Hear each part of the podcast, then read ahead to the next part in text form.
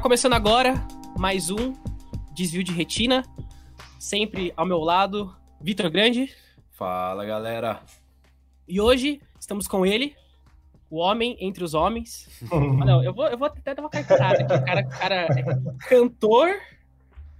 Sei Caraca, você começou com um cantor, rapaz. o cara. Ah, não, eu minha, falei primeiro a sua paixão, né? persona, né? A minha persona tá muito mal construída. Vou, vou recomeçar. Empreende... Ó, cantor, empreendedor, crossfiteiro, funcional, sei lá, o cara. Um, um ser em movimento. Já foi jornalista, radialista, apresentador de TV. Sei lá, velho. Sei lá, Tel Taveira. Vocês aí, vocês ficam com essa aí. Fala aí, galera. Obrigado pelo convite. Prazer estar aqui com você, João, acompanhando o seu crescimento. Obrigado de verdade pelo convite. Vitão, prazer te conhecer. Prazer. Valeu cara. demais. É uma honra estar aqui com vocês compartilhando dessa energia com gente que está criando coisa nova, para mim é um maior prazer. Que legal, cara. E vamos lá, vamos falar um pouco aí da, das coisas. Eu falei primeiro, primeiro sobre de cantor, né? Mas me contei, o que, que foi, que, que foi esse negócio que você, você já teve uma banda, né? Uma coisa assim, gravou pelo Brasil inteiro. Como que é o negócio? Quase isso, rapaz. Rodamos, Como foi que você quase uma estrela? aproximadamente um estado. Não, cara, é, cantar sempre foi um hobby para mim desde molecão, assim, desde criança mesmo. Meu pai dizia, meu pai me conta que eu quando era criancinha ficava no chiqueirinho. Naquela época as pessoas colocavam crianças em chiqueirinho, hoje em dia não pode mais. Mas eu ficava no chiqueirinho e aí a gente tinha um papagaio, assim, o papagaio cantava e eu cantava com ele. Meu pai me disse que era desde criança mesmo.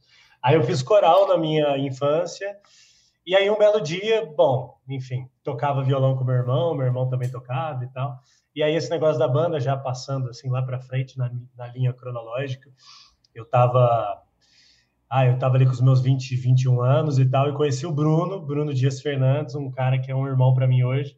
E a gente começou violão e voz ali, fazer barzinho e tal, porque também era uma paixão dele, não canta nada. Aliás, não canta nada até hoje.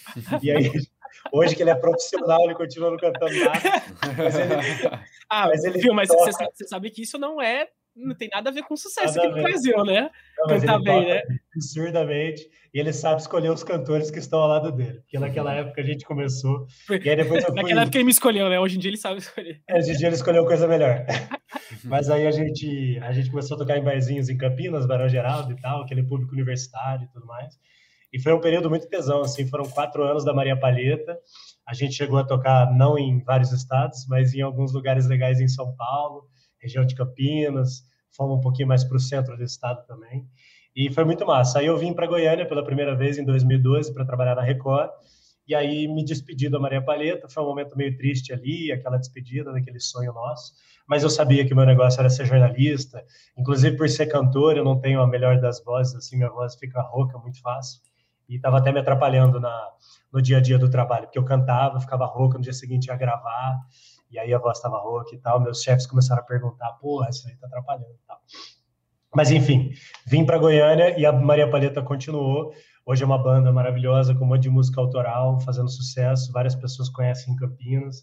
Os caras já gravaram, já produziram é, DVD com o Rick Bonadil. Os caras estão super bem. E agora, inclusive, no mês que vem, eles lançam histórias e canções, inclusive, para todos vocês que estão nos ouvindo.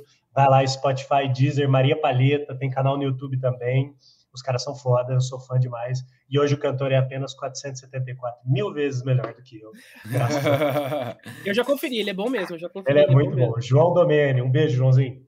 É, é você, você que produziu também. o documentário. Você que produziu o. Você, vocês estavam fazendo um, um, documentário, né? Eu tava vendo no, no nas pois redes é. sociais. A gente, o Bruno é um cara muito bem relacionado, um cara muito querido, tal, e uma das principais características do Bruno, aliás, aprendi demais com ele nessa minha jornada de empreendedor, é que ele é um cara que conecta pessoas muito assim. Ele tem essa facilidade.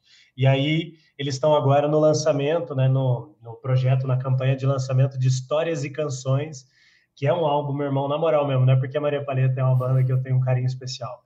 A música de trabalho, que chama Histórias e Can Canções, é uma puta de uma música. E os caras vão lançar esse álbum no mês que vem.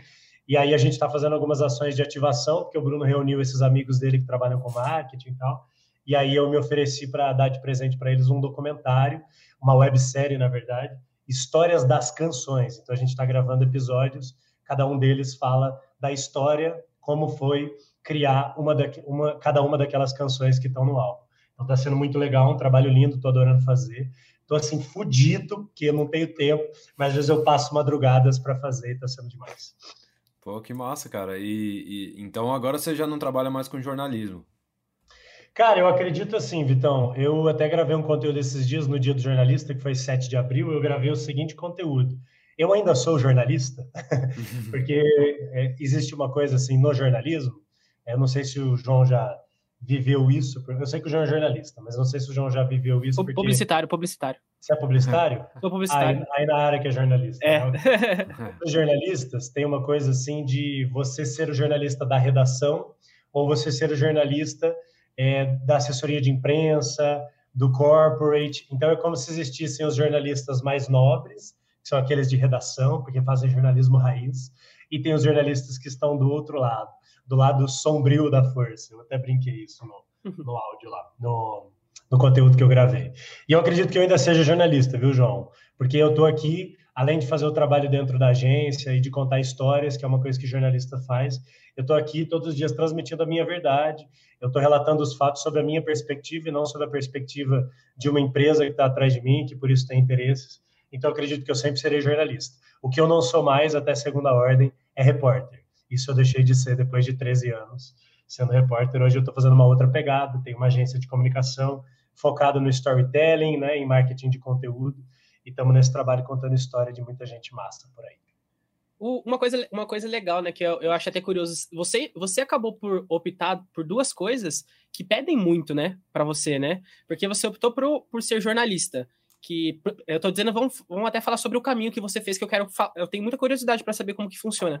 Porque uhum. para você chegar onde você chegou, né, como um apresentador de um telejornal, né, era como que era o nome do de Goiânia, não é?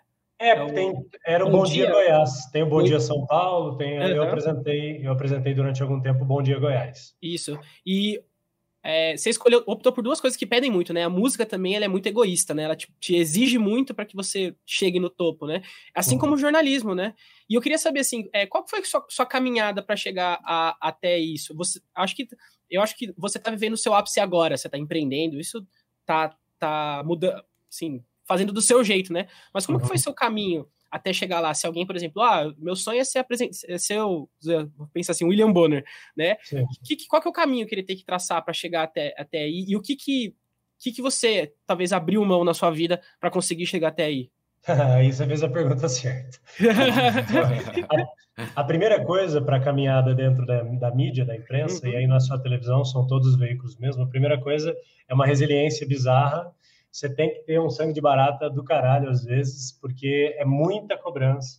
Você abre mão de muita coisa. Você abre mão de passar Natal com a família, você abre mão de viajar no carnaval com os amigos, você abre mão da, daquelas viagens incríveis que você fica acompanhando no Instagram, que a galera tá fazendo no final do ano. Então, é uma parada que tira muito de você. Então, acho que a primeira coisa que fez parte da minha trajetória, embora eu não me considere um jornalista que, nossa, que eu, assim, eu não não me considero um jornalista que chegou ao topo, mas eu acho que eu cheguei a um nível legal.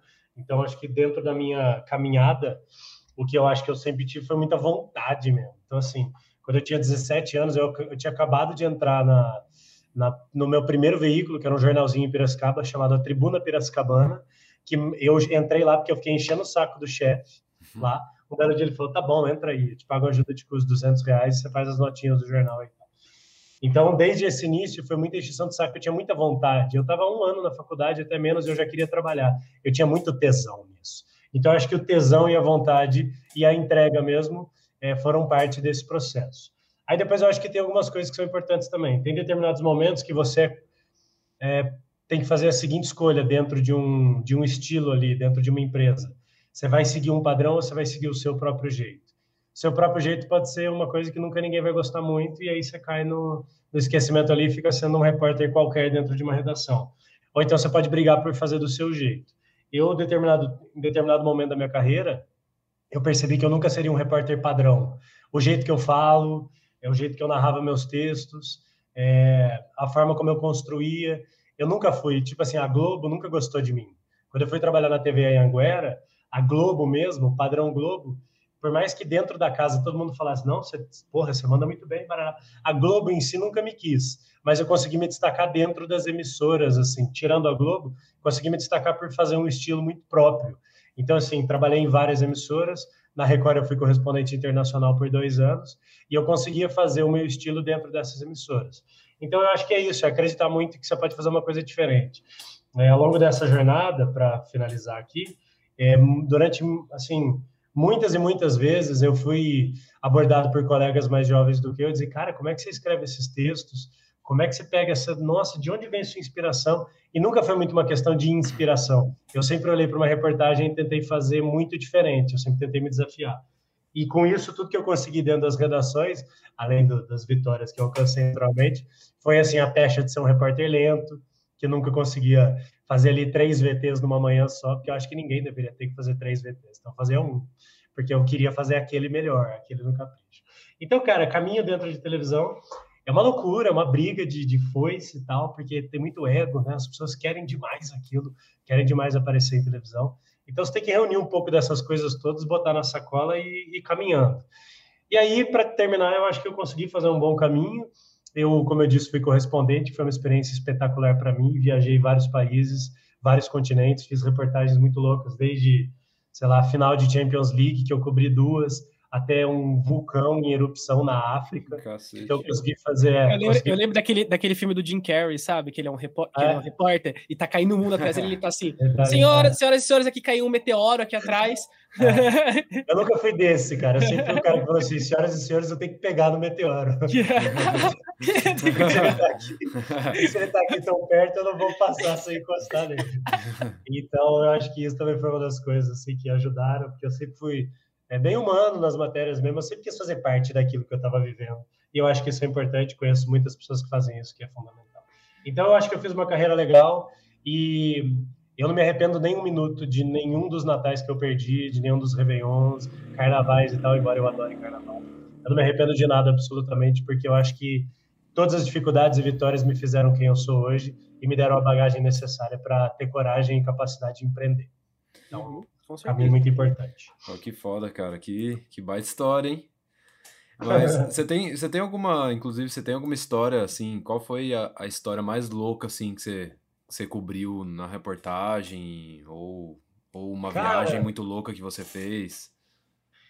Moleque, é, a gente poderia passar, assim, de verdade, um, uma manhã toda falando sobre essas, essas coisas. Eu tive momentos muito loucos, assim, é que para mim, por exemplo, eu entrei no... Vou falar um pouco de, um, de uma coisa que foi muito marcante. Eu entrei no, no jornalismo porque eu sou muito corintiano, eu sou muito menos hoje, na verdade, mas eu era corintiano roxo quando eu era criança é, e adolescente e tal, desses de brigar com os outros, de bater no, nas coisas quando o Corinthians estava perdendo, dar murro nas coisas, essas bobagens. Que a gente faz quando é, quando é mais bobo. Ficar brigando porque os caras lá que ganham 500 mil por mês é. então, Ixi, mas eu já, fui, eu, já, eu, já, eu já fui assim também, mas é, de é. brigar não, mas já fui exagerado já também. É, pois é. Você torce para que time, João? Palmeiras. Palmeiras. Aí, a gente, antigamente a gente nem ia fazer esse podcast aqui, né? Não, Palmeiras, deixa quieto, tá caindo a ligação. Desliga, aqui. desliga. Deixa, tá caindo a ligação aqui. Ah, Thaís tá tendo uma crise ali. Eu vou ali. É, o... Em 99, cara, no... foi 99 ou 2000, o do Marcelinho contra o Marcos. Aquela foi uma das melhores decepções da minha vida. Quando o Marcelinho bateu aquele pênalti e o Marcos pegou ali. Foi... À direita ali ainda. É, exatamente. Aquilo foi pesado pra mim. Enfim, eu era desse que sofreu muito. E aí eu queria muito ser repórter de campo. Meu sonho era ser repórter de campo. Eu passei a querer isso. E foi isso que me levou ao jornalismo. E eu fui repórter de campo durante um ano, que foi meu, primeiro, meu segundo ano em televisão, ainda muito foquinha. E eu fui, foi legal, cobri a Guarani e Ponte Preta, tive chance Desculpa, de cobrir... você falou o quê? Muito foquinha? Foca. O que, que, ah, o que seria muito foquinha? Foca é o. É, é o, apelido. É o apelido, é o apelido carinhoso do. Não, Foca é o, o, iniciante do jornalismo. É o aprendiz, ah, é o aprendiz do jornalismo. É o ah, do jornalismo. É. Grande Foquinha. Foquinha. Essa, eu lembro do Foquinha do Cruzeiro? Essas, essas referências estão ficando perdidas no tempo, são coisas mais antigas. Mas, enfim, o Foca é o jornalista iniciante. Então, nas redações antigamente, as pessoas tinham aquela matéria bucha, entrega lá para o Foca. Então, quando eu ainda era um, um repórter iniciante, um Foca, eu cheguei a cobrir esporte e aí depois, como correspondente, alguns anos depois, aí eu saí da questão do esporte, achava repetitivo, treino, treino, achava aquilo muito chato. E aí saí e fui viver o jornalismo hard news mesmo. E aí quando eu fui correspondente, cara, eu fui cobrir uma final de Champions League que foi Barcelona e Juventus. Essa final foi em Berlim, em 2015. E aí eu fui para Berlim passei alguns dias em Berlim, porque a final da Champions League não é simplesmente um jogo, é um evento. Então a cidade onde acontece, ela tem eventos paralelos ao jogo durante vários dias. E aí nesses dias de evento ali na final da Champions, eu já tinha feito a cobertura de uma que tinha sido em Lisboa, que era a cidade onde eu morava. E aí no ano seguinte eu fui para Berlim. A primeira foi Real Madrid e Atlético de Madrid, em Lisboa. E aí depois foi Barcelona e Juventus. Aí eu fui para Berlim e, cara, eu tive a oportunidade de cobrir, assim, coisas que eu nunca imaginei, porque, é, por exemplo, teve um jogo de estrelas ali, sênior, tipo um jogo dos velhinhos ali. E nesse jogo dos velhinhos, tinha Trezeguet, Davids, Churran, Vieira, Zidane, e esses caras estavam jogando num campinho, assim, pequenininho, e eu tava ali, tipo, encostado numa grade, vendo eles jogar no Campinho Society. No final, entrevistei os caras e tal. E aí eu não consegui entrevistar o Zidane, porque o Zidane tinha muita gente em volta dele e tal. E eu fiquei super frustrado com aquilo. Aí no dia seguinte ia ter um outro evento, que era o lançamento de uma chuteira da Adidas, e o Zidane era o garoto propaganda dessa chuteira. Tudo isso lá em Berlim. Aí fomos correndo, eu e o Fábio Oliveira, meu cinegrafista na época, correspondente internacional, um cara maravilhoso, carioca, fantástico, muito puta jornalista, puta, puta imagem, aprendi muito com ele foi um dos caras que despertaram em mim essa paixão por fazer a imagem mesmo. Aí a gente chegou lá no evento e tinha assim a imprensa internacional inteira em volta do Zidane. E mais uma vez eu falei, porra, cara, não vou conseguir entrevistar o Zidane, vai tomar no cu, né? De novo. Isso. Aí, desolado, encostei lá. Aí o Zidane terminou a entrevista com a galera e foi passando assim, mais ou menos uns 10 metros de mim. Eu falei, ah, vou perder nada mesmo, lancei um Zizu. Zizu! Aí ele, tipo, olhou para mim, eu peguei, balancei o microfone assim, Aí ele olhou para o assessor e falou: ah, beleza, foi lá. Aí perguntei para ele, aí ele, tipo assim, ele foi chegando em mim e olhei pro Fábio, liga essa porra dessa câmera, meu irmão. Gente vai fazer uma entrevista. Fazer uma exclusiva com o Zidane aqui, caralho. Aí, aí o Zidane encostou, aí eu falei, a gente vai conversar em que língua, assim? Perguntei em inglês para ele, você quer responder para mim? Aí ele falou, não, pergunta em inglês que eu respondo em francês, depois você traduz porque ele fala muito bem espanhol e francês, inglês ele não fala muito. Uhum. E, cara, aí um, um, repórter cinematográfico do Estadão, correspondente, tirou uma foto, que eu perdi essa foto, Nossa. por incrível que pareça. Tirou uma foto que eu tô com a mochilinha nas costas, assim, com o microfone, ele pegou, tirou uma foto de lado, eu estou quase que babando, e assim, o microfone. É, Pô, e conversando com os Muita oportunidade, né? Porque tava todo mundo em cima do cara e de repente você é, sozinho com ele entrevistando. E eu falei com ele uns cinco minutos, assim. E muito marcante. Essa parada de ter ido lá para Cabo Verde, que é um país lusófono lá, onde se fala português, é um arquipélago. E uma das ilhas chama Ilha do Fogo. E de tempos em tempos, a ilha ela é completamente devastada por um vulcão que tem lá. Caramba. E as pessoas continuam morando lá, porque elas usam o solo que fica muito fértil depois que a lava passa e seca, e eles meio que aceitam que logo, logo o vulcão vai vir, vai devastar tudo e eles começam de novo. Então é uma história muito linda de relacionamento com aquele gigante, e aí teve uma erupção, devastou a cidade, e eu fui lá, essa matéria eu tenho guardado. E foi muito louco, eu tenho até a pedra aqui, eu peguei uma pedra vulcânica que tinha acabado de esfriar, ela estava ainda saindo fumaça, eu tenho aqui guardado. Caramba. Então eu fiz muita coisa, cara, assim como quando eu olho para minha carreira e penso tudo que eu fiz, eu fiz muita coisa. Eu cobri o impeachment da Dilma, eu cobri, assim, uhum. do início ao fim em várias cidades, fiquei meses em Brasília cobrindo. Cara, eu cobri muita coisa. Eu fiz parte de muita coisa legal, muita coisa triste. Cobri o acidente da Chapecoense, passei vários dias em Chapecó. Eu fiz muita coisa boa.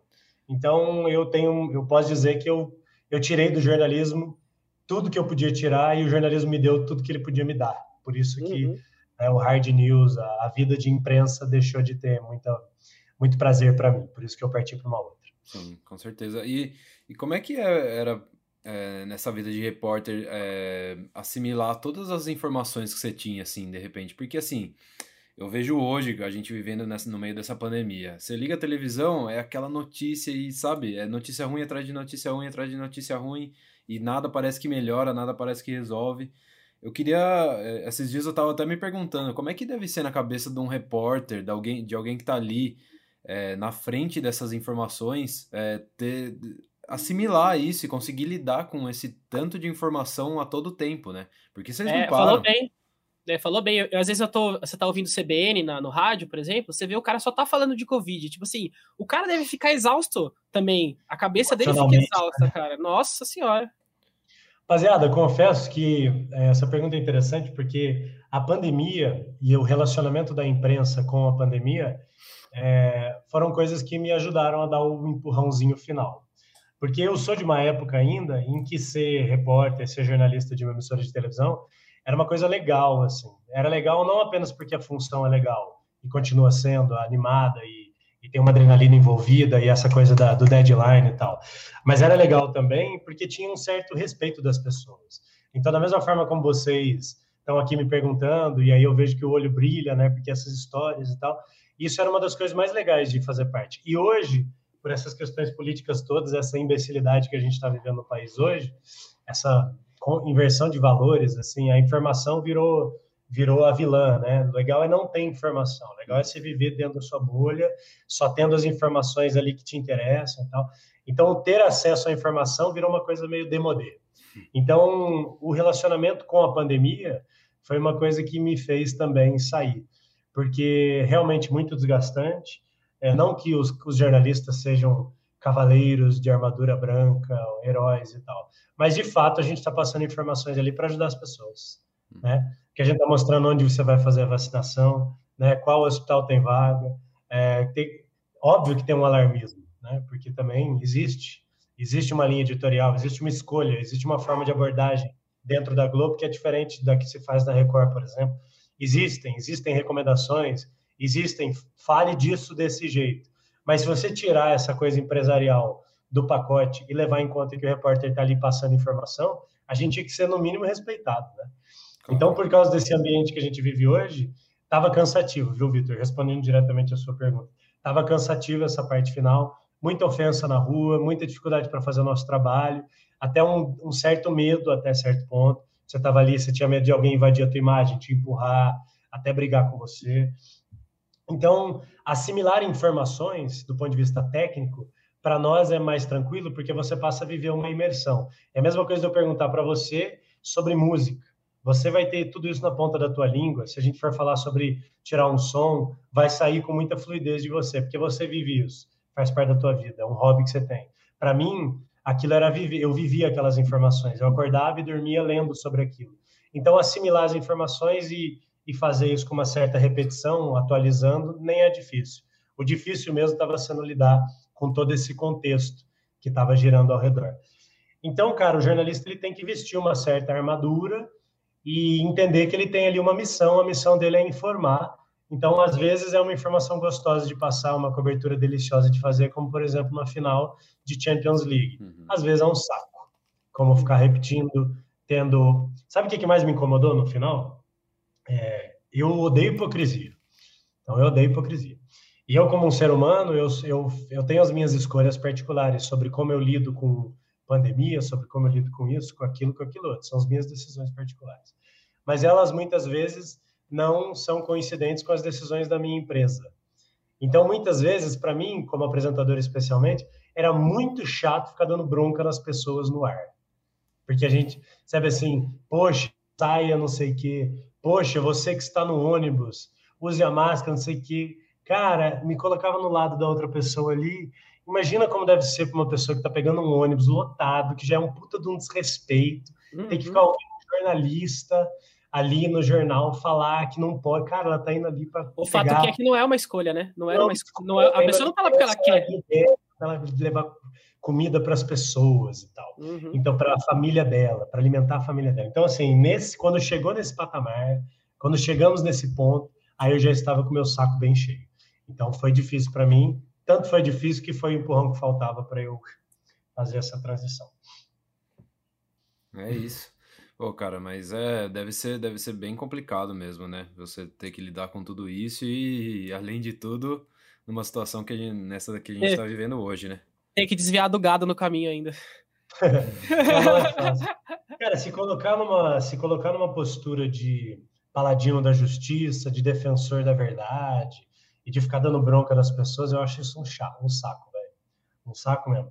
E é uma coisa muito do apresentador, porque aí vem o editor e fala assim: ó lá, vai lá, se posiciona aí, segura no comentário aí um, um minuto e meio que a gente está preparando outra reportagem, comenta aí. E a vontade de, de, comentar é uma, né? De comentar uma coisa. Você tem que comentar outra, porque você sabe que aquela primeira lá. E, e vai como dar, que é, e como é aquela relação? Eu tenho essa dúvida, porque assim, como que é a relação com o ponto? Porque para mim é, é, bizarro, porque você tem que ter, você tá, tem que ter uma cabeça multitask, né? Porque você tá olhando o, o teleprompter ali uhum. passando o que você tem que falar. Aí no seu, no seu, no seu ouvido tá o diretor de produção falando alguma coisa para você fazer e você ainda tem que se comunicar. Como que. O que, que é isso? É, é espirra, assovia, tosse? Tudo é mesmo. Moleque, essa parte aí é uma parte difícil da apresentação mesmo, não vou mentir. Mas você pega o jeito, você pega o jeito, você entende, você passa a ficar com o seu awareness ali bem afinadinho, você entende que você está no meio de um comentário e o teu chefe pode falar com você a qualquer momento. Mas o que, que acontece? Eles não. Existe, obviamente, um certo cuidado, porque todo mundo que está ali do outro lado sabe que atrapalha. Então, às vezes, eu estou aqui conversando com vocês, por exemplo, João, você está aqui apresentando o podcast. Vamos supor que você tem um diretor que está te uhum. ajudando na condução dessa entrevista. Você está ali fazendo uma pergunta para mim, ele provavelmente só vai falar uma palavra que vai ser o suficiente para você lembrar. Por exemplo, você está me fazendo uma pergunta, ele vai dizer assim: fale sobre a Record. Então, é uma frase que vai entrar aqui dentro da tua cabeça e você vai enfiar dentro da tua pergunta. Então, não é que os caras ficam falando sem parar, eles falam palavras-chave. E aí, em alguns momentos, a gente realmente se comunica mesmo, porque aí tá um VT no ar, aí você conversa mesmo por ali. Agora, uma coisa que melhorou bastante no jornalismo contemporâneo em relação ao antigo é que antigamente existia uma formalidade excessiva e você sequer podia deixar transparecer que você tinha sido incomodado por alguma coisa era aquela coisa meio dura. Aí o cara parava assim uhum. e ficava aquele trem esquisito. Hoje em dia não, hoje em dia se alguém falar, você pode assim, Ô, gente, peraí que meu editor tá me atrapalhando aqui no ponto, uhum. sei que, e dá uma risadinha e vai passar. Ainda mais num jornal de duas horas e meia, um jornal local. Obviamente que no Jornal Nacional você não vai ver o William Bonner fazendo isso. Uhum. Mas num jornal local, um jornal de duas horas e meia, um jornal que tem muito comentário, aí não tem problema, dá para brincar mais. Dá até para você dizer, ô galera, me confundi aqui, porque o pessoal começou a falar na voz da consciência eu imitava o Thiago Leifert e chamava de voz da consciência. Thiago Leifert, uma... quando apresentava o Globo Esporte, ele chamava de voz da consciência. Tem, tem, um, tem até um. É, você estava falando sobre jornalismo diferenciado, né? Eu estava ouvindo também um outro podcast, né? Que chama outra apresentadora, que era de esporte também, que eu esqueci o nome dela mas ela estava falando sobre como que existiu um certo, uma certa época que existia um modelo padrão de, de repórter, né? O repórter nunca poderia ter tatuagem, nunca poderia ter um cabelo diferente, pintar uhum. o cabelo. Ela barba. até estava falando. É, ela que não podia ter barba. Eu vivi a transição da barba. Uhum. Eu era da época em que ninguém podia ter barba e de repente que todo mundo começou a poder e eu fui um dos que passou a ter barba. Passaram é, o... a ter barba, muitos hoje. E ela tava, ela tava falando, para homem também deve ser complicado, mas para mulher deve ser ainda mais, né? Porque assim, é tudo, tudo uma questão da imagem ali também, né? Acho que são é, é ruim para todos os ruim para todos os lados, só que também deve vir coisas para mulher com mais exigências que você não, você não entende muito bem o que qual que é a parada, né? E eu, você falou sobre um repórter diferente, eu lembrei muito daquele cara acho que ele fazia é de casa no na Globo. E ele era um cara diferentão, o cara é doido, né? Acho que vocês, acho que vocês devem saber quem é fazer esse é de, esse é de casa. Tô tentando lembrar, deixa eu ver aqui, ó. Você não é um apresentador? É, é uh -huh. Você tá falando do Fernando que fazia o Bem-Estar? Eu acho que, é, acho que é Fernando, é, é o Fernando. Ah. Isso. Doidão mesmo. Que, doidão, ele, que ele fazia o trimelique, a dança do trimelique, não sei o quê. Ele, eu acho excessivamente doido. Excessivamente. E, e tira, e, dia que ele chegava na, na, numa apresentação que você falava, a noite foi bem longa aí, compadre. Hum, tá bem não, hein? Isso daí... Ih, não tá bem não. Mas é, isso é mesmo. Hoje em dia e, mudou. E ele, e, mas retiraram ele, né? Jogaram fora ele, assim, né? Do nada, tira... ele até ele fez, teve, fez um, vídeo. Aconteceu alguma coisa, eu não me lembro Ah, mais. ele falou besteira, né? Falou uma besteira falou absurda, besteira. ficou segurando a besteira absurda e, é. E tiraram, não, e tiraram ele, né? Bom, você pode perceber, quando o nego relaxa demais, é quando ele se lasca, né? Aquele Marcão do Povo, que hoje está super bem, porque o SBT contratou e o cara apresenta lá o jornal, tem um salário alto, ele tava, ele apresentava aqui em Goiânia, salvo engano. Você sabe quem é Marcão do Povo? Não sei, deixa eu ver aqui. Apresenta um jornal do SBT, um jornal nacional, apresenta cedo, bem cedo. E ele chamou a Ludmilla de macaca, alguma coisa Nossa. do tipo. Mas não foi um tipo assim, sua macaca. Ele, ele é nordestino, salvo engano, e depois ele argumentou que Lá no Nordeste é normal você dizer, ah, esse velho macaco, ou essa velha macaca, como se fosse macaca velha, uhum. sabe? Uhum. E aí Esse é macaco velho, né? É, tipo assim. É, tipo macaco velho. Aí ele relaxou demais, assim, e acabou falando isso e foi demitido na época que deu uma repercussão. Então, assim, descontração é uma coisa, mas tem que tomar cuidado, porque você tá ali e hoje em dia vivemos a era do cancelamento, né? Então... Uhum. Não, e tem vários, né? Você vê vários caras que estão tão ao vivo, assim, esquece que tá gravando e fala. Tem aquele um cara super famoso também que era apresentador, que era jornalista também, um dos âncor, assim. E ele também, agora ele tá na CNN, salvo engano. Mas William Vac. É, esse mesmo, babaca. Falou várias. É, William Vac já foi um, um, caso bem mais sério. Não, né? e, e, todo mundo falou, e todo mundo falou que ele sempre foi assim, que ele falava várias, xingava todo mundo, era super mal um cara super mal educado. Ele estava numa entrevista, né, e achou que estava tudo ligado, de fato estava, mas alguém gravou ele falando, né, coisa de preto, né? Olha lá. É. Fez barulho lá atrás, coisa de preto. É, nossa. Ah, Vai estar tá lá na CNN, né? Qual que é o recado que isso passa, né? né? Não, a, C, a CNN virou, tipo assim, o, o fundo do quintal do, do, do Todo mundo que saiu, chamaram, chamaram pra ir pra lá, né? Não tô dizendo assim, se é, se é, se é bom ou ruim o lugar, né? Não, se é bom... do quintal da galera?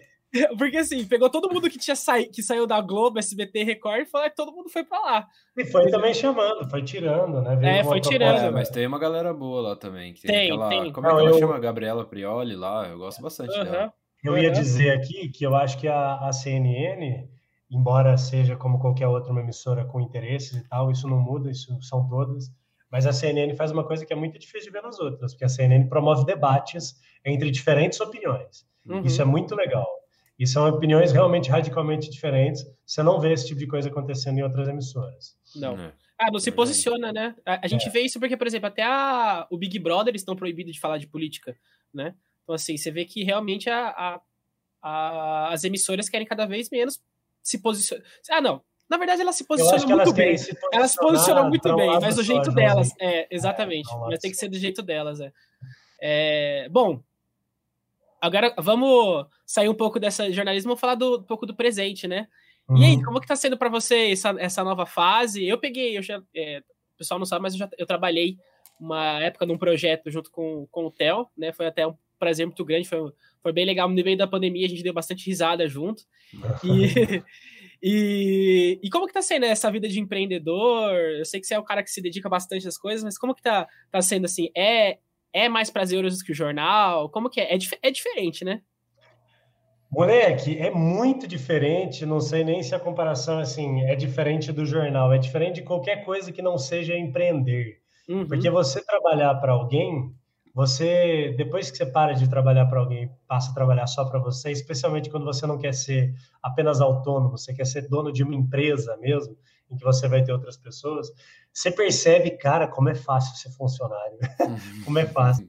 Porque todos os dias você tem que acordar realmente com uma energia muito, muito direcionada é, para aquilo que você quer. Você tem que entender realmente que se você não se movimentar, a coisa não acontece. Então, até gravei um conteúdo sobre isso esses dias. Eu Todos os dias eu converso com algumas pessoas diferentes.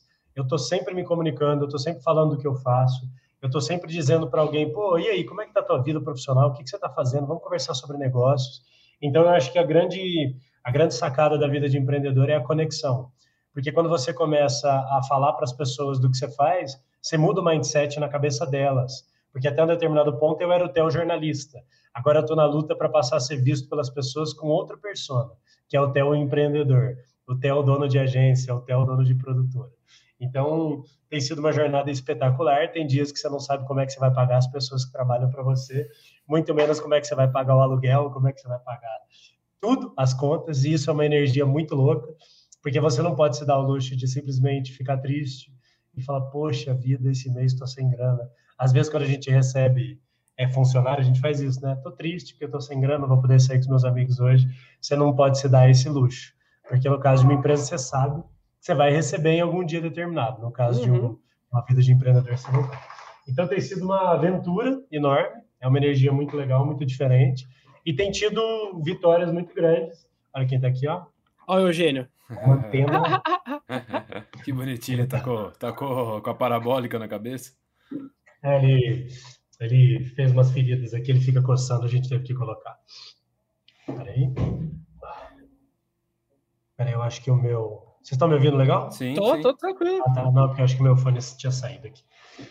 Então tem sido uma grande aventura, um grande aprendizado, João. Eu acho que eu sei muito pouco do tema ainda, mas eu já aprendi algumas coisas que têm sido importantes para mim, como por exemplo a conexão com os outros, como por exemplo acordar todos os dias e tentar criar uma coisa nova. Minha cabeça está sempre ligada em trabalho e isso é uma coisa que eu acho que é a parte talvez um pouco difícil dessa vida, porque você muda muito o mindset, né? É, eu conheci a Thaís lá no início da nossa campanha e ela viveu isso tudo junto comigo aqui. E tem dias que ela fala, pô, você tem que parar de pensar em trabalho e tal. E é muito complicado, cara, porque quando você trabalha numa empresa, você tem os seus dias de folga e eles são totalmente folga para você. Não tem jeito, aquilo é folga. Agora, quando você tem uma empresa, é diferente, porque se de repente o seu cliente, que é pior que chefe, ele resolve te mandar uma mensagem, você não tem a opção de simplesmente não responder. Pelo menos no início. A partir de determinado ponto, você passa a ter essa opção. Você passa, você chega num patamar diferencial. Mas o início é muita energia muita tentativa de criar coisas novas. Eu estou sempre olhando assim para o meu escritório pensando como é que eu posso aproveitar melhor aquele espaço. Mas tem sido incrível, Leque, tem sido incrível. É, a campanha que eu fiz, Vitor, com o João foi, a, o primeiro trabalho grande que a LikeU fez como agência, depois que eu saí da TV e já estava empreendendo. É, foi muito legal, foi enorme, né? A gente teve aí uma equipe, chegamos a ter 15 pessoas, o João foi uma dessas pessoas contratadas aqui pela agência para trabalhar na campanha. Então foi muito legal trabalhar. Eu recebi alguns bons feedbacks como chefe. Então isso foi uma coisa que me deixou feliz, porque também foi uma experiência nova para mim. Hum. Algumas pessoas que disseram que gostaram do meu jeito de fazer gestão e tal. Então foi legal. E é isso, cara. Tenho vivido isso. Agora a gente pegou uma empresa grande também, porque a gente tem jobs menores. E pegamos uma empresa grande para trabalhar uma comunicação 360, que está me dando muito orgulho, porque fazendo brand, branding, fazendo posicionamento, e tá sendo um tesão. Então é isso, cara, vivendo essa parada, não sei como é que vai ser o dia de amanhã. Às vezes eu fico doido, mudo de novo e uhum. quero fazer outra coisa, mas por enquanto tá sendo uma puta aventura. Você tem, você tem uma empresa de audiovisual, é isso? Eu tenho uma agência de comunicação chamada Like uhum. You, que é essa queridinha aqui dessa logo, desse logo que tá aqui atrás. Uhum. E agora eu tenho uma outra empresa que é uma agência de marketing político, que funciona em ah, Campinas. Tá. Você, o João? É, eu e o João. Então aqui Grande eu tenho um João. sócio, em Campinas eu tenho outro sócio. Então é isso, estou trabalhando com comunicação, vivendo comunicação todos os dias, comunicação estratégica, produção de conteúdo, está sendo muito legal. Uma coisa que eu percebi. É loucura, né? É.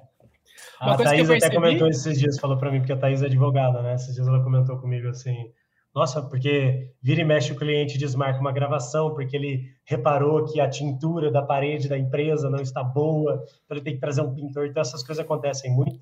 E a Thaís fala: Nossa, mas como a área de vocês muda toda hora, né? Você tem uma marcação no dia seguinte, de repente você não tem mais e tal. Então é uma dinâmica muito louca, acho que diferente de muitas outras profissões, e está sendo massa. Às vezes, às vezes eu estou falando com alguém, a gente está falando sobre comunicação e tal. Aí a pessoa, a pessoa fala assim, mas você tem certeza que isso daí vai funcionar? Eu falei assim, não, não tenho. A gente vai, ter, a gente vai tentar. Eu já vi dar certo. Pode ser que funcione, pode ser que não funcione. É ter, ter que testar. Porque a gente tá falando de pessoas, né, cara? Não é uma conta exata. Tipo assim, a, vamos falar um pouco do direito. O direito você, tem, você sabe a jurisprudência, você sabe as leis, você está embasado numa parte técnica, você tá embasado numa parte técnica. Quando a gente está falando de pessoas, pode ser qualquer coisa. Sim. Pode ser qualquer coisa. Lógico, você tem público-alvo, você tem várias teorias, né? Para errar Sim. menos. Eu até brinco assim, a gente vai errar menos. Vamos fazer de tudo para errar menos. Né? Mas o legal, o mais legal que eu tenho descoberto nessa coisa agora mais publicitária, João, agora falando diretamente, né? Você que é publicitário, uma coisa que eu acho tesão demais, Leque, que a, o marketing ele é muito poderoso, porque ele dita comportamentos. Então essa é a parte mais louca que eu acho, porque assim, relatar informações é muito legal porque você está ali em primeira mão, você está tendo contato com a fonte, você vai conversar com ela e vai passar a notícia que está todo mundo esperando saber. Então também tem uma energia muito legal. Mas, cara, o um marketing, que loucura, né? A gente faz uma campanha, uma comunicação, e aí você chega ali para o cliente e apresenta, oh, a gente vai fazer isso. Ele fica desconfiado, né?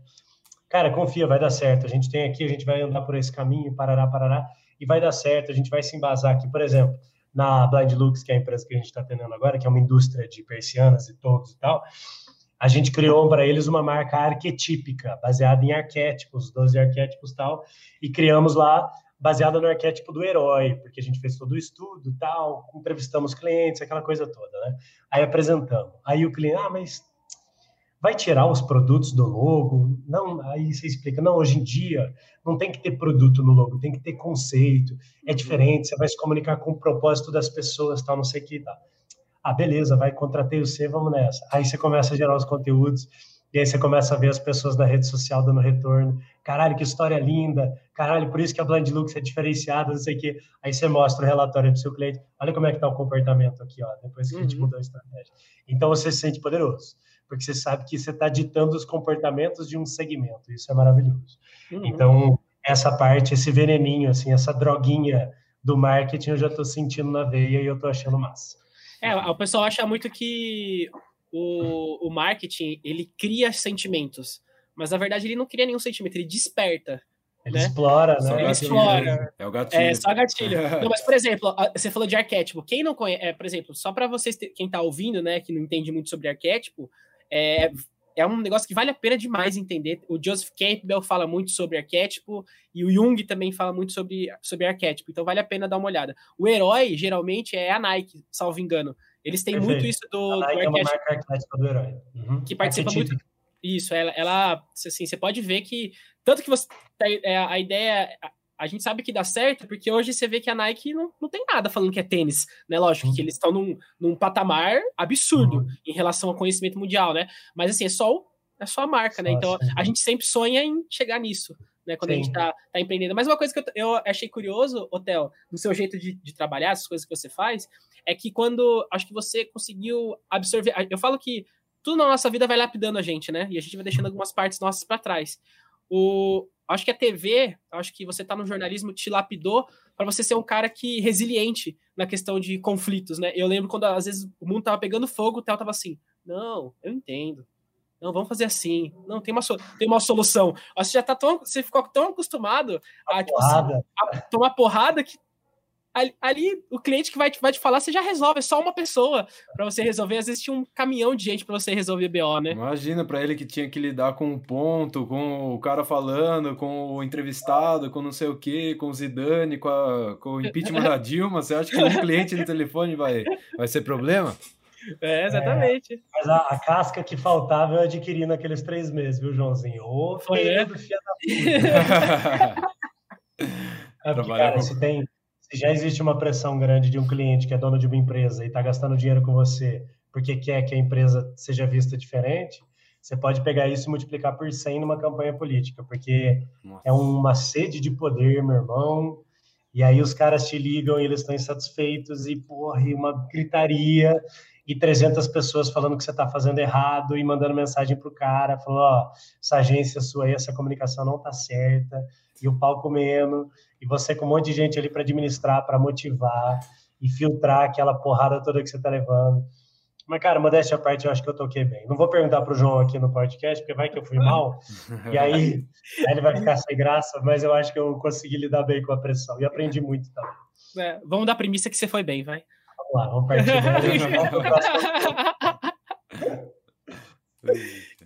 E qual que são, e qual que são, você acha que os, os próximos passos aí dentro dessa, da, dessa estrutura que você tem hoje? O que, que você tem, o que, que você tem sonhado aí? Vamos dizer assim, vamos falar de, de sonho para os próximos tempos, porque eu vejo assim, na, essa, essa nossa área tem crescido muito, né, cara, assim, e tem crescido numa uma disparidade até, até do que há profissionais com qualidade, né? Isso eu percebi, isso eu percebi muito. Por exemplo, o trabalho que vocês fazem hoje, é pouca gente faz bem feito no, no, no Brasil, né? Qual que são as suas ideias aí para os próximos tempos em relação a esse projeto? É, João, a gente encontrou um nicho muito importante. Primeiro eu vou falar de qual era a minha dor como Like o Filmes. A minha dor era a seguinte: as agências de comunicação não têm produtora de vídeo. O que, que eles fazem então quando o cliente demanda um vídeo? Terceirizam.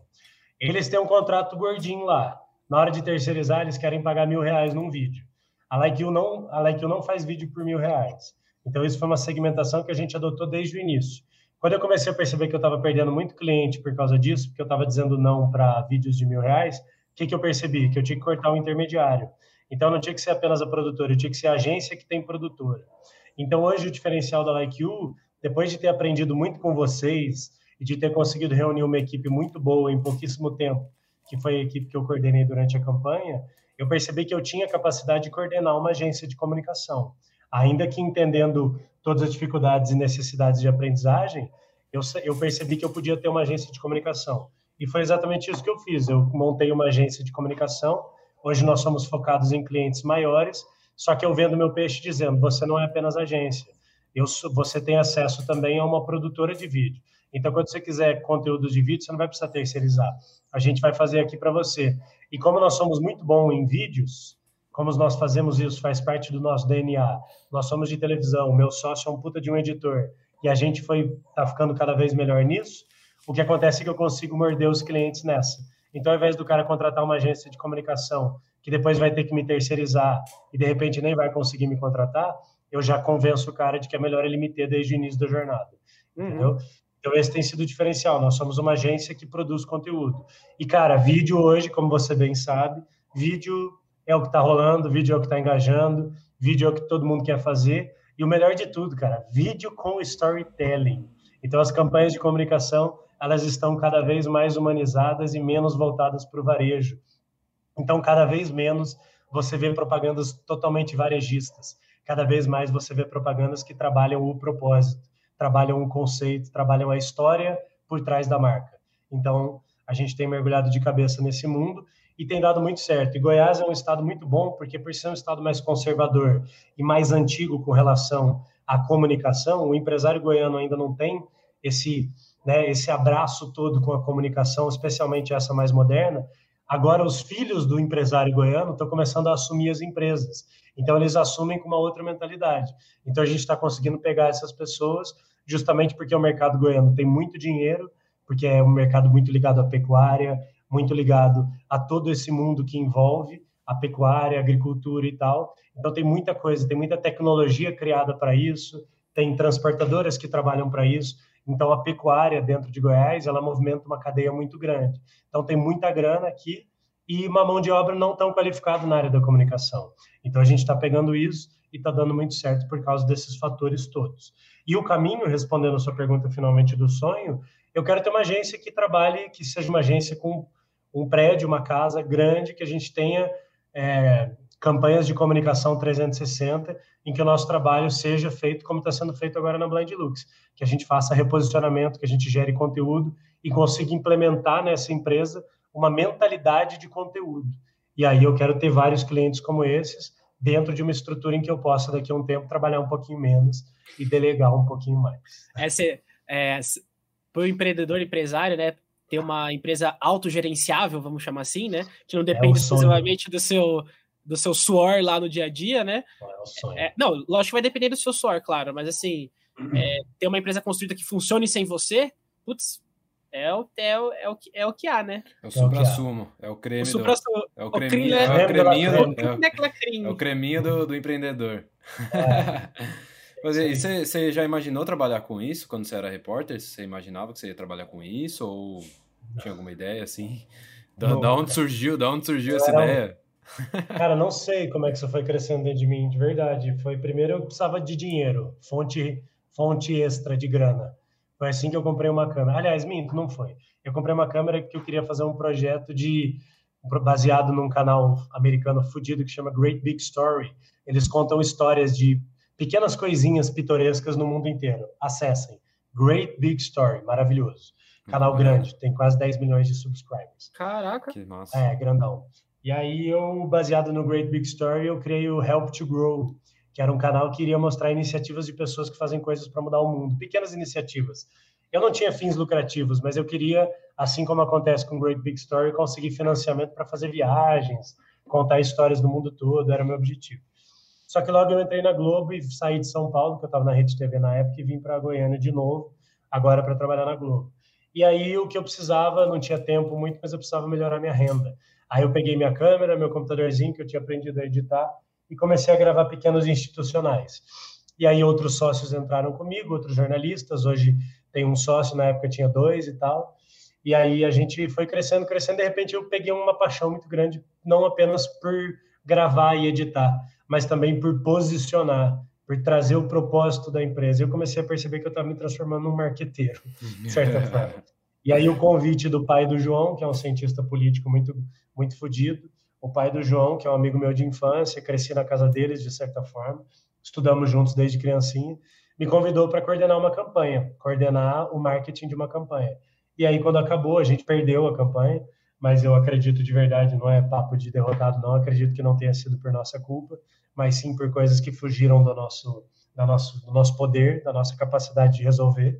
Uhum. E aí a gente, foi aí que eu mergulhei de vez e falei, não, é isso que eu quero fazer. E aí eu percebi que eu poderia ter uma equipe, que eu poderia mergulhar mais nisso e trazendo pessoas que me ensinam, né? Porque eu não, eu não sou um marqueteiro, né? eu não sou um Nizam Guanais, eu não sou um Washington Oliveto, eu sou apenas um jornalista aprendendo. Mas aí eu trago para minha jornada pessoas que vão me ensinar e que vão contribuir com, com o processo. O João foi uma dessas pessoas, por exemplo. E assim eu fui criando esse caminho e assim eu acho que vai todo mundo crescendo junto. Então é isso. É como eu me vi apaixonado por marketing. Uhum. Engraça, engraçado que o pai do João é tipo de cara assim, que ele chega falando um monte de coisa, você não faz, e não faz sentido praticamente é. o que ele tá falando. Aí depois você passa uma semana e você fala assim: caraca, não é que faz sentido aquele negócio que ele tava falando? Assim, ele, vem, ele vem falando um monte de coisa, tá, tá, tá, tá, tá. Porque o cara, assim, acho que ele é estatístico, né? Ele é formado, formado em é, estatística a, social. A, a, cabeça dele tá nos números aqui, ó. Fazendo, fazendo os números, fazendo os números. Aí ele fala várias coisas que você não, você não entende, dá uma semana e fala assim: olha, o velho tava certo, hein? Era isso aqui. É isso. Era isso aqui, era isso aqui mesmo. Não, o Vitor, talvez o Vitor ainda tenha a oportunidade de conhecer o Paulinho. É um cara massa. Nossa, ele é um cara legal para conversar, porque o cara tem bagagem, hein, velho? É. Nossa. Tem história. Sim, ele é muito, tudo, tudo, tudo. Ele é muito tudo. generoso, assim. Ele é um cara que ele me ligou um dia e falou: Theo, você saiu da TV, né? João me contou aqui que você tá com a produtora. E aí, como é que é? Eu falei: ah, estamos aqui produzindo filme e tal. Bom, vem aqui fazer uma campanha. Estamos com um cliente aqui que a gente está dando pesquisa para ele vem aqui, ele vai te ligar. Aí me liga o Mário Alder, ô, é o Theo? Hum. Aí assim começou essa história, um contrato grande, enfim, um trabalho gigante. E é muito louco, cara. De repente você se vê assim, assinando um contrato de um valor que você nunca imaginou. Você se vê coordenando 14, 15 pessoas, tipo, resolvendo um monte de pepino, uns puta empresário poderoso ligando no seu telefone e te agradecendo ou te xingando. Você percebe, você percebe que você subiu assim um degrau assim na vida profissional. Você fala assim, caralho, é mais pressão, mais dinheiro, mais responsabilidade, mais tudo. Aí você percebe que você está crescendo ou então, sei lá, fazendo um upgrade. Não saberia bem qual é a palavra, porque depende muito do que cada um quer para si também. Uhum. É são, muito... são momentos, né? É muito, é muito louco como a comunicação traz isso para as pessoas, né? Não só no âmbito de trabalho, mas no pessoal também, né? Você ter contato com as pessoas te traz muitas essas coisas assim, né?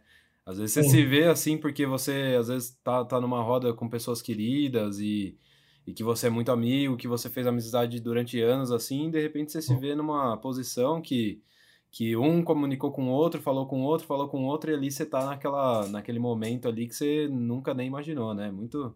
é. É muito é, e gratificante. Umas coisas. É gratificante. A Thaís até estava conversando comigo esses dias, ela fica vendo essa loucura, né? Esse tanto de coisa que acontece na minha vida. E esses dias ela falou, nossa, muito orgulho, cara. De repente, tô do teu lado assim, e liga uma senadora.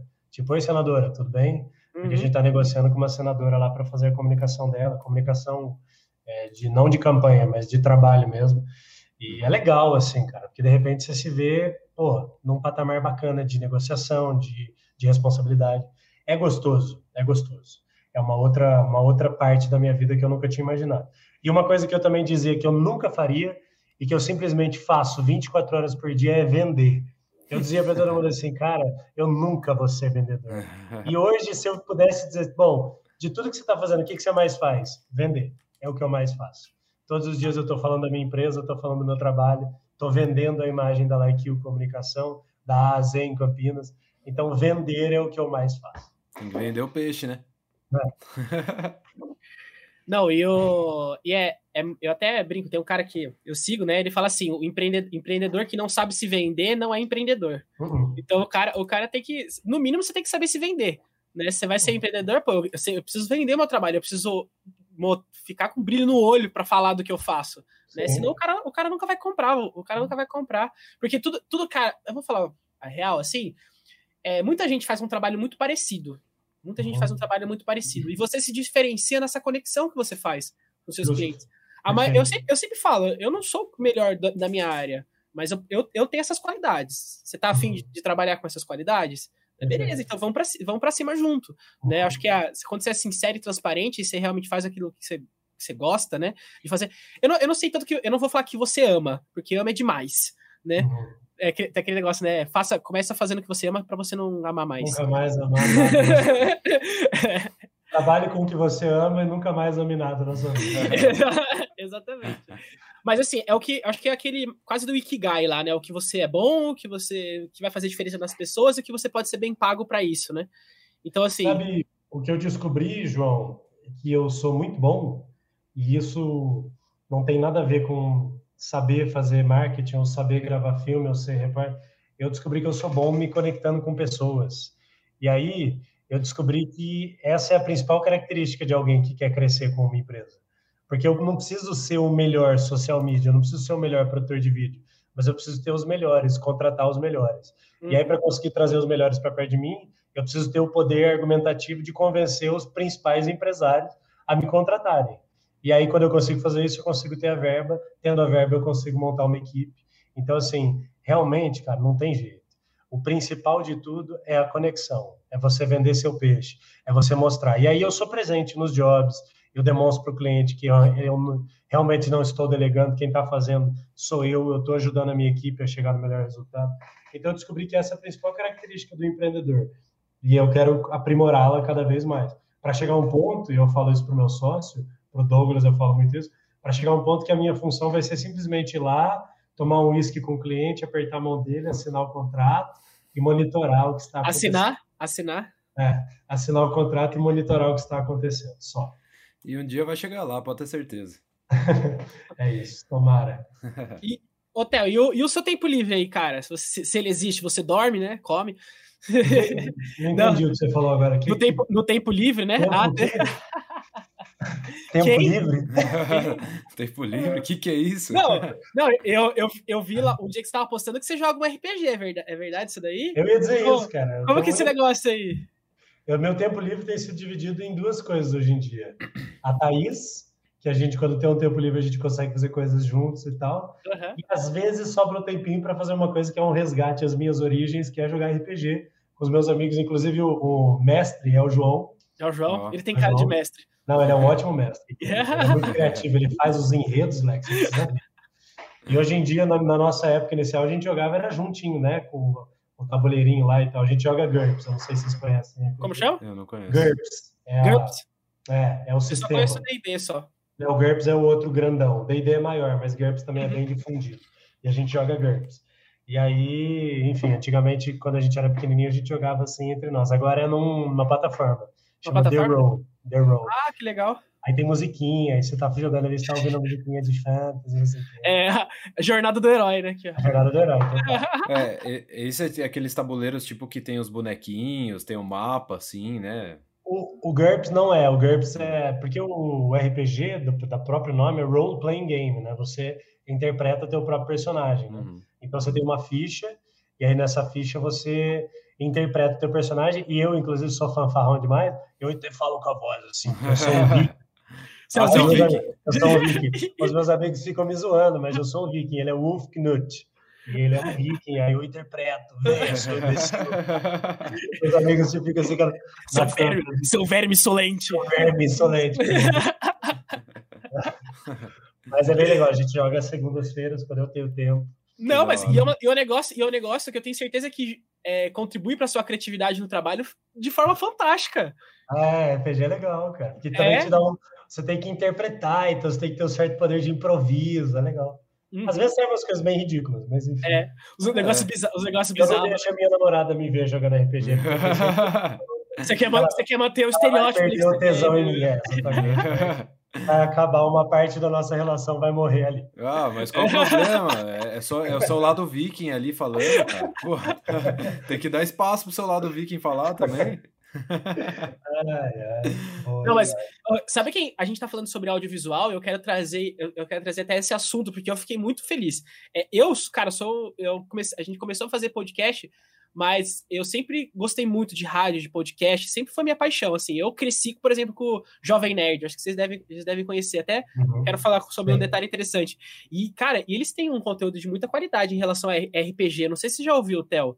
Não, mas assim, depois procura. Eles, eles fazem, cara, um negócio, vamos dizer assim, é tipo aqueles Já ouviu falar de é, podcast que é meio uma telenovela, um negócio assim? Sim. Tem efeitos, tem efeitos especiais, tem música. Uhum.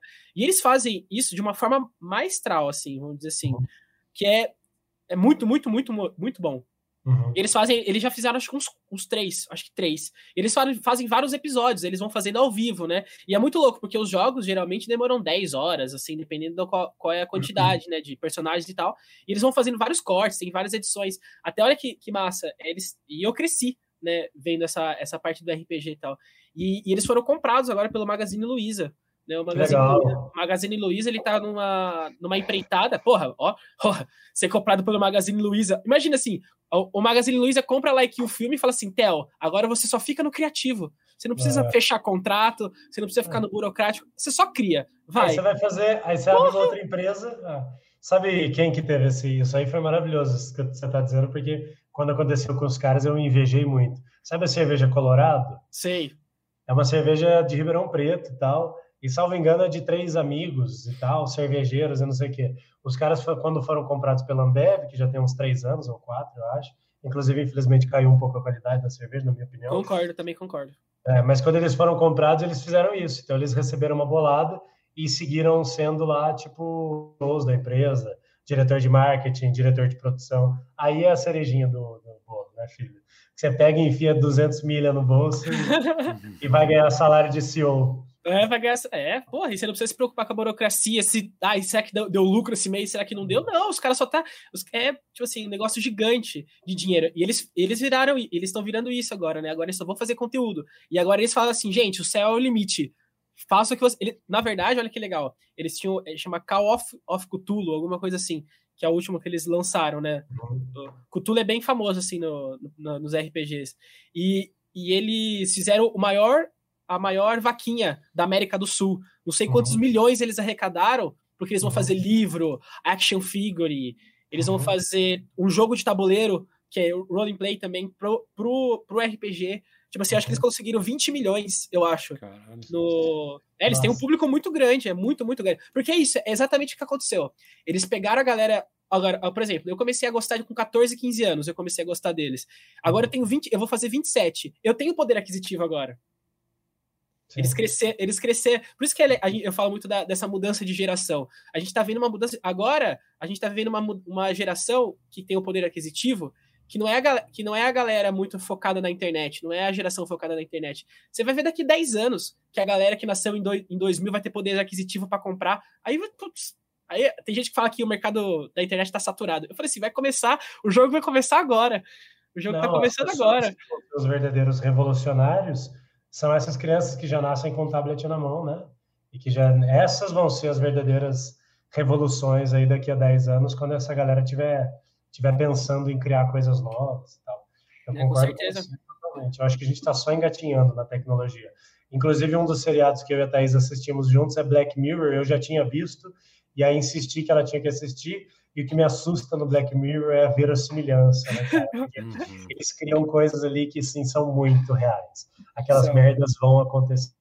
Vão, com certeza. Vão, com partes certeza. com certeza vão. Não sei se totalmente daquele jeito assim, mas eu mas acho. Mas algumas com certeza. Ah, mas eu acho que em parte vai sim, cara, com certeza. Aquela, aquele negócio do, do like, assim, né? Quando a pessoa aparece assim e, e aparece o like. A pontuação que você dá pra ela. É, é muito louco, Nossa, cara. E aí a pessoa eu... não pode entrar em tal lugar porque ela não, não teve tantos não tem tantos likes assim quando as pessoas veem ela. Muito louco, né? Não, é você vai ficar... o novo crédito, né? O novo Serasa do futuro. Nossa. É, você, vai, você vai ficar, de... você ficar dependendo do julgamento, do julgamento das pessoas é. para você falar se você é bom ou não. Imagina como é que é. Nossa. O índice de doen... doença psicossomática vai aumentar tanto, porque ninguém vai poder falar nada. Ah, Maria. Já tá, né? Já tá, já né? Tá, né? Esse, esse que é o negócio, né? Com o que, o que, com o que a gente tem hoje já tá, né? Então, mas é. lá para frente vai ser aquela loucura, né? É, tem gente, muita gente que fala sobre uma geração mais sensível, né? Mas eu acho que, assim, nunca na história da humanidade você pôde ser julgado por um milhão de pessoas ao mesmo tempo. Uhum. Entendeu? Uma coisa é você ter um ciclo social ali, a sua bolha. Eu tava, a gente tava conversando com uma pessoa, o Nicanor, né, no último podcast, e a gente tava falando sobre, a gente tava falando sobre isso, né? Antes ele tinha a bolha dele, né, da, da, das únicas pessoas que ele encontrava, que eram os amigos dele. Hoje, você tem pessoas de todo mundo falando de você, dando like ou dislike, assim, na, uhum. nas, suas, nas suas coisas, né? Então, é, a gente... Tem os dois lados, né, John? Não tem jeito, porque da mesma forma você não conseguiria fazer um trabalho seu atingir tantas pessoas simultaneamente como a gente consegue hoje. Uhum. Tipo, fazendo, tô fazendo um vídeo para o cliente aqui, tava dando uma checada como é que estão os ratings aqui, né, de alcance e tal o vídeo que a gente fez do primeiro teaser já está em mais de 25 mil pessoas né, de alcance. E quando que a gente conseguiria isso com o tamanho do investimento? Isso daqui, isso daqui era impossível. Isso daqui seria impossível. Então esse é o lado bom, né? A gente tá, a gente vai conseguir fazer o nosso trabalho e chegar muito mais longe. Tanta celebridade ganhando dinheiro, né? Só com o Instagram e tal. Mas as doenças e todo o peso desse julgamento de milhões também é muito foda. Esses cancelamentos, né? Esse é o lado negativo de tudo isso que a gente está vivendo o julgamento também é mais amplo. Né? É, exatamente. A gente está na, era do, na era do cancelamento, né? É, tem até uma frase muito muito legal do, do Paulo Freire, né, que ele fala assim que no, num ambiente sem educação, o, o cara que ele é, vamos dizer assim, que é agredido, ele sonha ser o agressor. Sim, entendeu? exatamente. Então, assim, a gente vive num, num, num lugar onde a gente onde a gente tem pessoas que estão tem uma, uma situação de educação, uma situação de vida bem, bem, não vou falar assim, perto da miséria ali, né? E o sonho dela é ser o cara que abusa do, do poder em cima dela, né? Então é muito doido. Para trás isso para essa, né? Para essa nona potência do, da projeção da internet, a gente fala de um problema gigante. Um problema gigante, com certeza. E, e Theo, aí para a gente nosso, finalizando os nossos papos aí, uhum. qual que, qual que, são, que, que, que mensagem você tem para deixar para a galera? O que, que você, o que, que você imagina para as próximas, para os próximos anos aí? E o que, que você achou desse, do, de fazer o podcast? É seu primeiro ou você já tinha feito algum? Meu primeiro podcast, Leque. Muito obrigado, João. Não, e vou te falar, eu vou te falar, Théo, eu vou te falar. O, o desvio de retina ele é um trampolim para as pessoas, para o sucesso das pessoas, porque as pessoas elas não tô falando sério. As pessoas elas vêm aqui e depois elas vão para elas vão dar elas vão dar entrevista Band, programa sério? de TV. Tô falando sério. Umas três pessoas aqui já. Umas três já... pessoas. Umas três pessoas, das 23. Ó, oh, mas eu vou mudar um pouco o prisma dessa sua Eu acho que eu já comecei acima de entrevistas de televisão e tal com vocês. Ai, então, então, para eu evoluir, eu vou ter que dar entrevistas para podcasts maiores do que você. Não, mas, a, a, mas você, você vai fechar o contrato. Daqui uma semana você vai fechar um contrato muito grande, entendeu? Que é o trampolim para várias mas, coisas. Mas agora você vai dar entrevista como, como empresa, como empreendedor, ah, não, como, não como repórter. Perfeito, muito bom. Então, acho que falando aqui, somos três jovens, né? Eu um pouquinho menos jovem do que vocês, mas eu acho que o recado que eu deixo é para todo mundo que estiver ouvindo a gente agora é pensar muito no que está rolando assim dentro desse nosso novo movimento. Né? Você tem vontade de fazer alguma coisa, não deixa aquela vontade guardadinha ali, põe para rodar. Pode ser que aquela coisa não dê certo, mas depois uma segunda tentativa, uma terceira, porque o que eu sinto, João, de verdade, quando a gente está trocando essas ideias aqui, eu vejo é, três pessoas que estão aqui correndo atrás de alguma coisa nova, cara, que estão saindo daquele status quo de antes e tal. Então é esse o recado. Eu acho que vai lá, corre atrás do que você está querendo fazer. Se tem uma vontade, se existe uma vontade, existe uma oportunidade. É isso que eu acho que a gente tem que fazer. Então, queria agradecer demais é, esse convite por estar aqui, porque eu acho que isso só, mais uma vez, é, traz assim para mim o sentimento de que eu estou fazendo a coisa certa, porque tem pessoas que estão vendo o que eu estou fazendo e que estão falando, não, deixa eu escutar a história desse moleque. É uma história ainda que está no começo, mas vamos ouvir o que ele tem a dizer. Eu acho que é isso, é um passinho de cada vez e a gente vai tendo as provas de que a gente está no caminho certo. Obrigado demais pelo convite. É isso. Muito obrigado a você, Theo. Obrigado por participar, é, dar o seu tempo aí pra gente. Sei que você tá um pouco sem tempo aí, né? Pelo que parece. Mas Não, hoje muito... tá tudo certo. É, tá tudo certo. Mas muito obrigado aí por dar um pouquinho do seu tempo pra gente aí. Não, foi um prazer, foi uma troca, foi muito bom. Obrigado mesmo. João, valeu, foi um prazer revê-lo, viu? Ô, oh, que isso. E para você, né, que tá ouvindo, se você ouviu até agora, né? A gente não deu o começo, mas você já tá, você já tá cansado de saber quem acompanha a gente.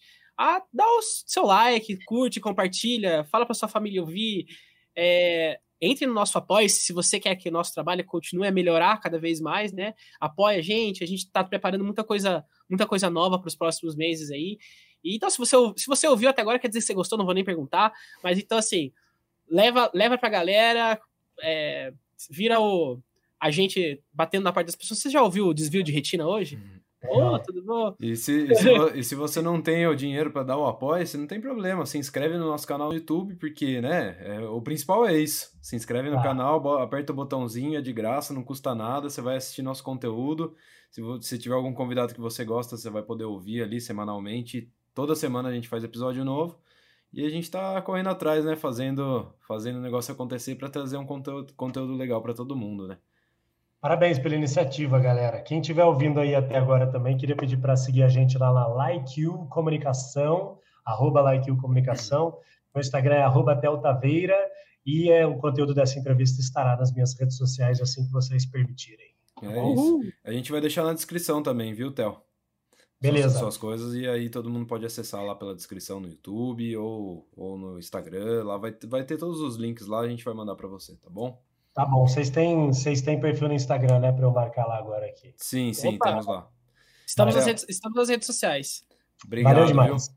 Valeu, Valeu, galera. Quem tá ouvindo o Theo, um abraço. Valeu. Tamo junto. Tchau.